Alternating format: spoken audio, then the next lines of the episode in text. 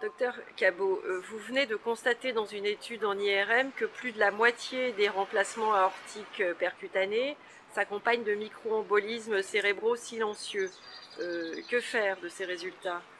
En fait, ces résultats constatent un peu les, les, résultats qu'il y avait déjà eu par deux groupes allemands en relation à la, aux embolies silencieuses après ces procédures-là. L'importance de ces résultats, c'est que ces embolisations, les, les, taux d'embolie, c'est les mêmes pour les groupes transfémorales que pour les groupes transapicales.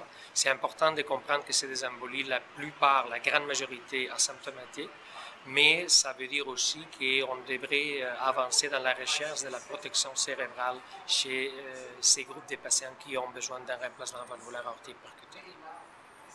On a des pistes pour cela? On a des pistes, oui. Il y a des, compagnies qui travaillent actuellement avec des, euh, systèmes comme des, euh, des nets pour euh, recouvrir au niveau de l'arc aortique les, carotides et pour éviter que les, microparticules qui se libèrent. Nous autres, on pense que cette étude, une des choses qui, qui est importante, c'est qu'on pense que la grande partie de ces embolisations arrive au moment qu'on dilate la valve et euh, ces systèmes euh, de protection cérébrale pourraient aider à diminuer les, taux de, de ces embolisations.